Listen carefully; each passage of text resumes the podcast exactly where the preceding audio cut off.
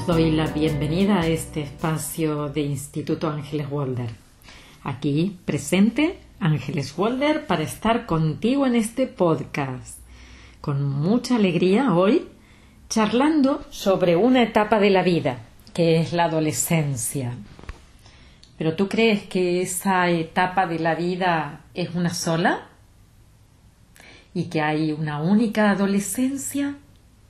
Pues te cuento que no, que hay muchas, que hay una primera adolescencia, decimos, sobre los dos años, cuando vemos a nuestros padres, a nuestra madre, sobre todo, a aquella persona con la que nos hemos identificado durante ese tiempo, y que empezamos a darnos cuenta de que no somos ella, que no somos esa persona, que tenemos una entidad propia, tenemos un cuerpo, tenemos una cabeza donde se guardan ideas. Seguramente nada de todo esto nos lo podemos decir, no lo podemos expresar, no lo podemos razonar, pero es algo que se siente y se siente dentro, ese darse cuenta de que yo no soy el otro. Por eso hoy te invitaba a hablar de adolescencia y te decía que hay muchas, hay muchas, no la que tú y yo conocemos como periodo de adolescencia. Hay más que esa. Esa llega a partir de la pubertad y es un momento que sirve para destruir el mundo que construyeron nuestros padres para nosotros. Ese mundo en el que nos dijeron tienes que creer esto, tienes que hacer esto otro, estos serán tus valores, esta tu manera de comportarte y de funcionar en la vida, y de aquí en adelante haz todo esto. Ah, y serás un calco nuestro. Habrás repetido nuestra vida. ¡Qué orgullo! Porque si yo estoy contenta y feliz de mi vida, ¿qué más me gustaría? Que tú, hijo mío, repitas lo que yo he hecho. Ahora, si tienes un poquito de conciencia como padres, te darás cuenta de que nada de eso le sirve al otro.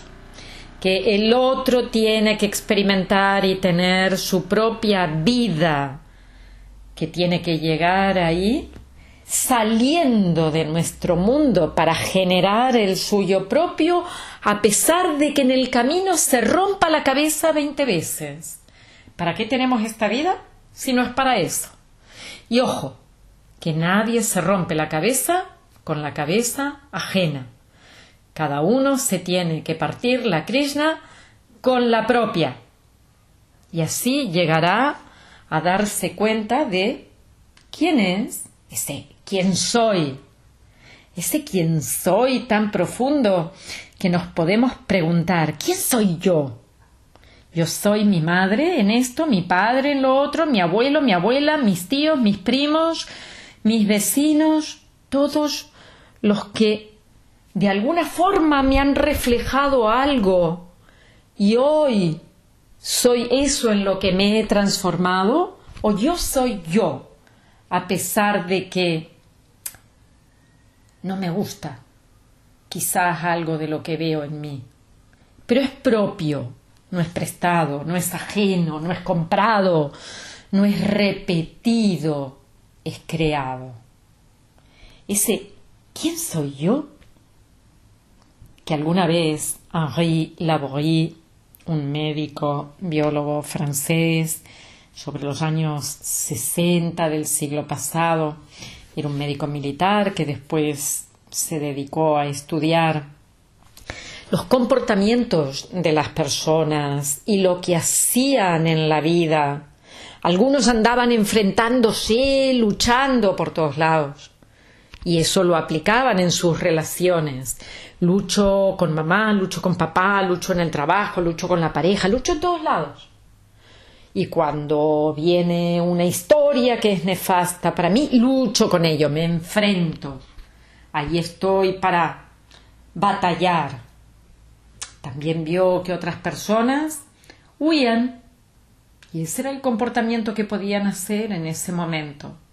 Huían de los conflictos, huían de las personas, huían de los problemas, huían de las situaciones que los colocaban en estrés.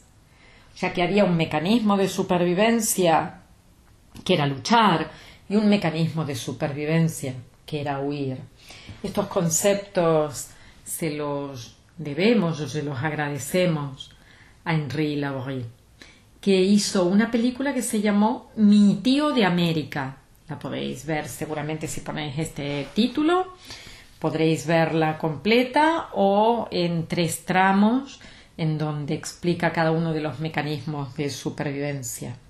Porque ¿cuál será el tercero? Pues la parálisis. Cuando no puedo huir, no puedo enfrentarme, me paralizo. Aquí me quedo. No hago nada. Es el perfil de ¿para qué voy a hacer si creo que no voy a conseguir nada? Y el propio cuerpo físicamente, no solo mentalmente, se coloca en ese lugar. Y así es como vivimos toda nuestra vida. Luchamos, nos peleamos, batallamos, vamos al frente, nos oponemos, protestamos, nos quejamos, huimos calladitos, sumisos, perfil bajo, no me molestes, no te molesto, o nos paralizamos. Y eso es lo que respondió Henri Laborie cuando ante la pregunta ¿quién soy yo? dijo somos los otros que viven en nosotros.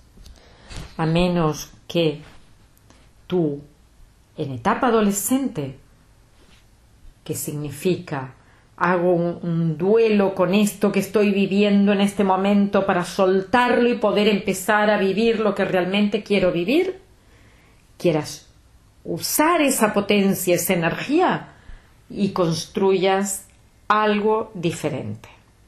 Y es en la adolescencia, seguramente en esa que tú y yo conocemos, en esa segunda adolescencia que va, pasa por nuestra juventud, el tiempo de sacar todo lo que no nos sirve.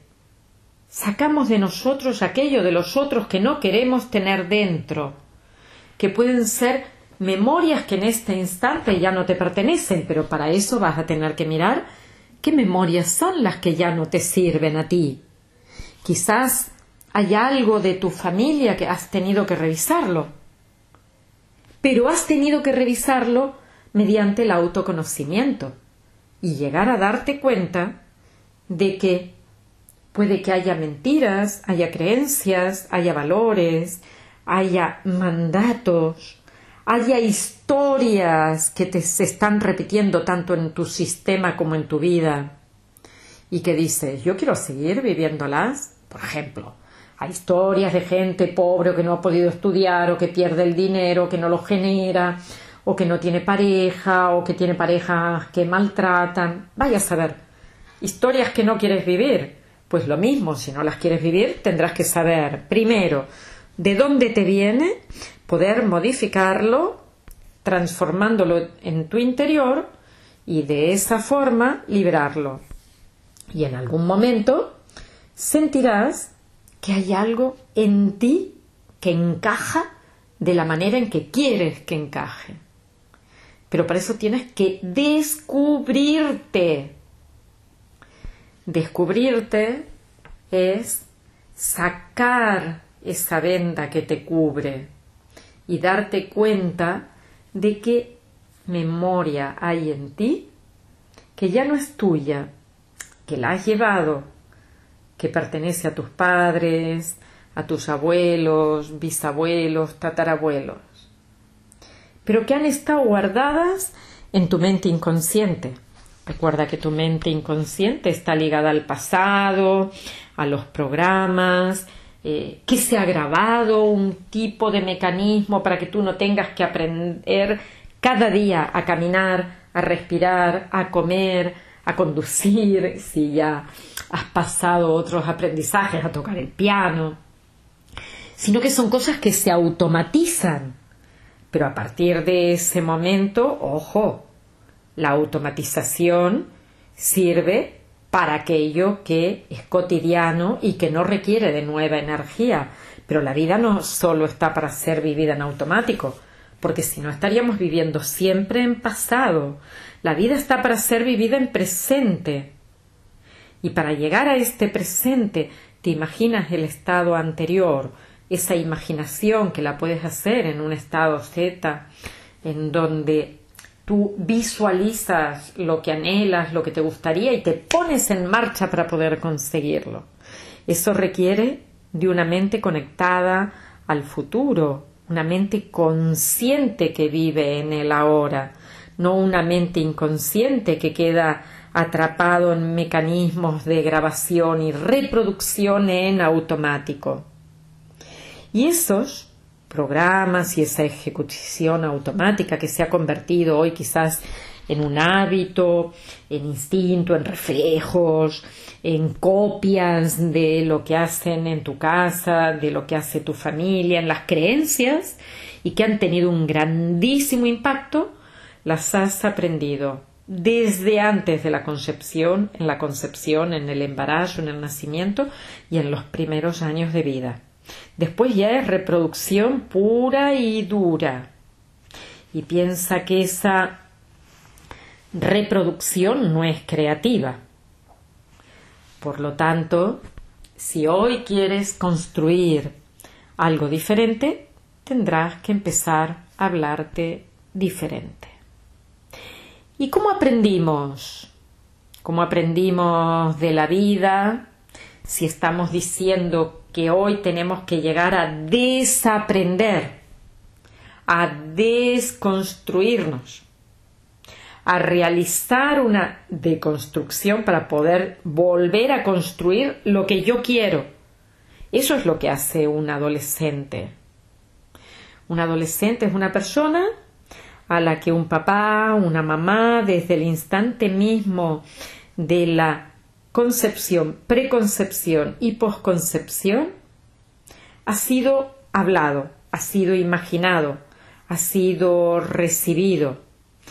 Y esa recepción que se le realiza se comunica, se le pone palabras, se le da la bienvenida a ese bebé, se le abraza, se le siente en movimiento, se le ama desde un primer instante o todo lo contrario. Y eso genera una química en la madre. Es más, si la mamá está enamorada de ese papá y está enamorada de ese bebé al que le da la bienvenida a la vida, sentirá ah, la oxitocina rebosante en su interior, la dopamina del placer. Es más, sentirá la vasopresina que le hará estar más pegada a su pareja y si estás aún muy enamorado, mucho más enamorado, tendrás mayor secreción de hormona del crecimiento porque es vital estar con energía y se necesita de esta hormona. Todo lo contrario del momento en el que la mamá se entera de que está embarazada y no quiere a ese bebé o siente miedo, siente estrés o quiere al bebé pero se lo comunica al papá y le dice no, a mí no me interesa, puedes abortar o puedes hacer lo que tú quieras, pero a mí me desligas de esta historia, porque en realidad recibirá todo lo contrario, catecolaminas que son adrenalina y noradrenalina, o sea, todas las hormonas del estrés, junto con el cortisol. El cortisol se sostiene en el tiempo, en el estrés crónico, y las catecolaminas en el estrés agudo. O sea, la explosión de una primera noticia, allá la reciben y se nos sube la adrenalina. Y cuando se sostiene un malestar en el tiempo, es el cortisol que se va secretando. Y atención, señores y señoras, si hay cortisol, no hay hormonas de crecimiento. O sea, no se puede secretar una hormona del crecimiento cuando se está en peligro. O sea, ¿a quién se le ocurre que se van a realizar procesos de vitalidad y de sanación en el momento en que tengo un problema gravísimo. No, si tengo un problema me tengo que dedicar al problema. Me olvido de esas funciones vitales, pero ojo, me olvido también de la salud, del crecimiento funcional, de la reparación de los tejidos, me olvido de todo. O sea que veis cómo la mente nos puede llevar hacia un lado o hacia el otro. O sea, la mente tiene como función crear coherencia entre lo que veo en la realidad, lo que me toca vivir y lo que yo creo que tendría que ocurrir. Creo que tiene que ser de esta manera, lo vivo lo que me toca vivir bien o no lo vivo bien. Y en función de eso, secreto una cosa o secreto otra. ¿Y por qué os cuento todo esto? Pues porque el bebé en el útero recibe la química de la madre. A mayor cantidad de hormonas de estrés, porque tiene miedo, porque tiene ira, porque tiene tristeza, peor lo va a vivir el bebé aunque no le pueda poner palabras. A mayor cantidad de hormonas del amor, porque me siento bien, porque estoy feliz, porque abrazo la vida, mayor crecimiento, mayor relajación, mayor sensación de estar flotando y sostenido por la existencia. Qué cosa más maravillosa.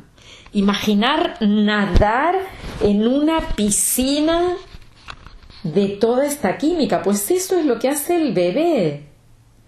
Y si en la medida en que nace le hablamos con palabras tranquilizadoras, cariñosas, que le hacen sentir máxima tranquilidad, si nos dicen que somos buenos, inteligentes, que somos cariñosos, que la vida está para ser feliz, pues como que será muy diferente si yo le cuento a ese niño Oye, que la vida todos son problemas, que te calles, que te vayas, que me dejes tranquila, que me dejes en paz, que no puedo más contigo, que eres un trasto, que para qué has llegado, que toda mi, mi, ay, Negit, me viene, toda mi, todo mi malestar es debido a ti.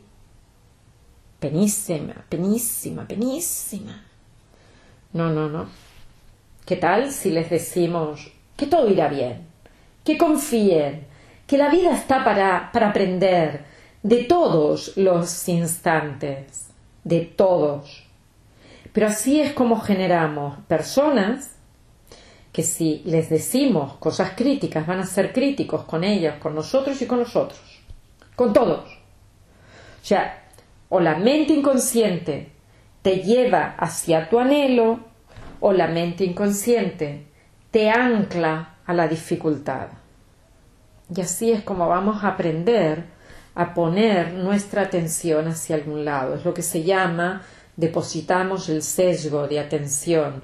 Damos más peso a la oportunidad, damos más peso a la facilidad y a superarnos o damos más peso al fracaso, al victimismo, al malestar.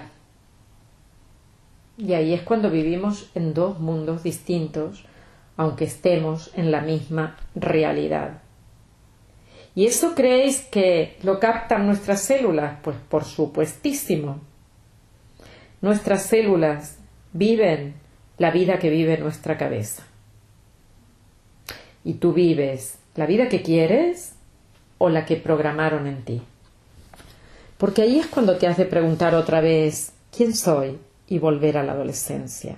El adolescente lucha, pero lucha para que caiga lo que no quiere.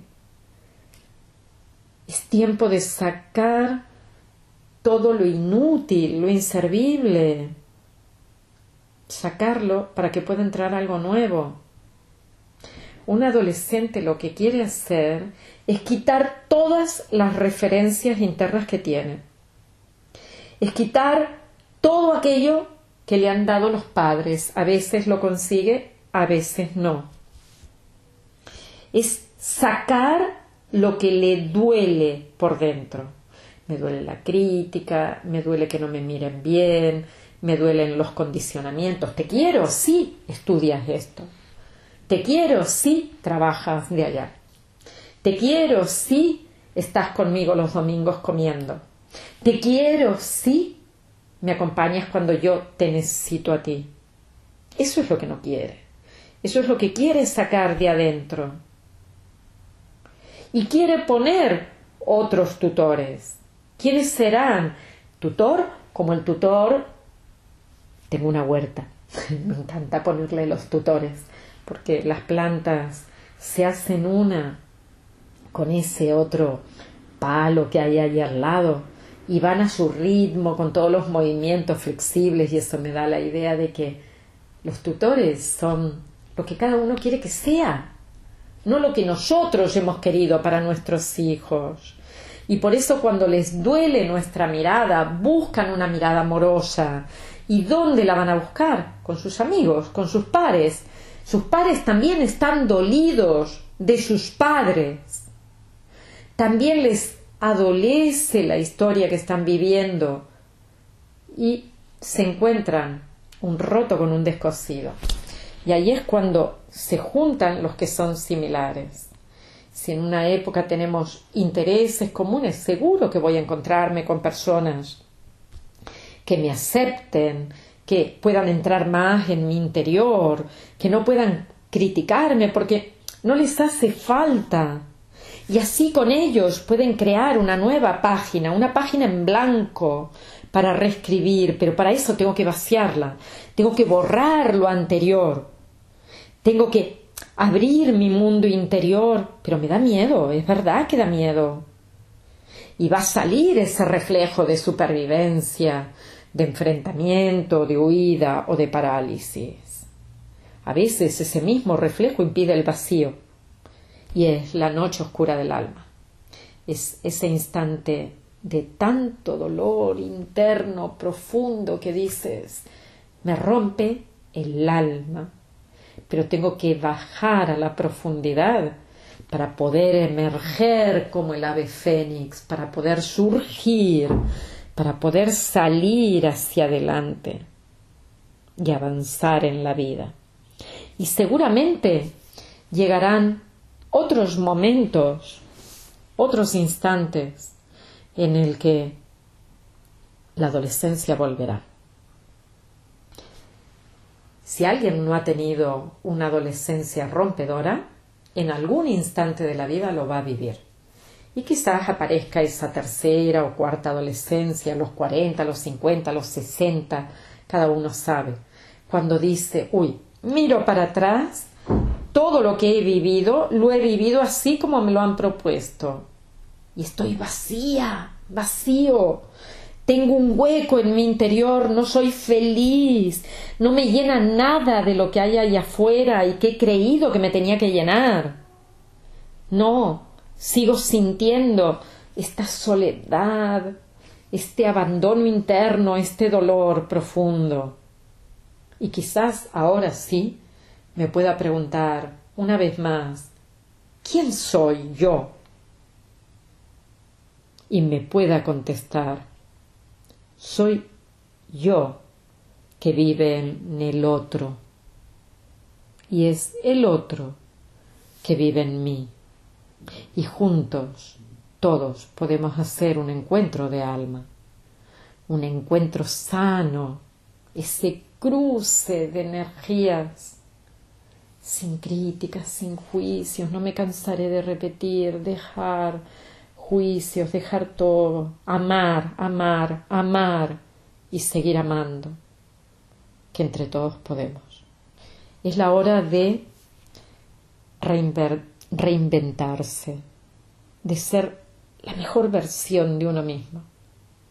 Y para eso tenemos muchos momentos de crisis, muchos momentos de crisis de adolescencias, porque son muchas, porque son variadas, porque están aquí para ayudarnos, porque están aquí para permitirnos saltar a ese mundo de oportunidades en el que no negarás los problemas, pero siempre buscarás soluciones. Y la solución pasará por sentir que estás en el camino, o sea, encaminado, puesto ahí adentro, en el camino Deja ser la mejor versión de ti mismo. Que seas muy, muy, muy feliz siendo quien eres. Te abraza desde el corazón Ángeles Walder y espero que disfrutes de este podcast y si quieres lo puedas compartir. Un abrazo muy grande e Instituto Ángeles Walder te agradece que nos acompañes cada día.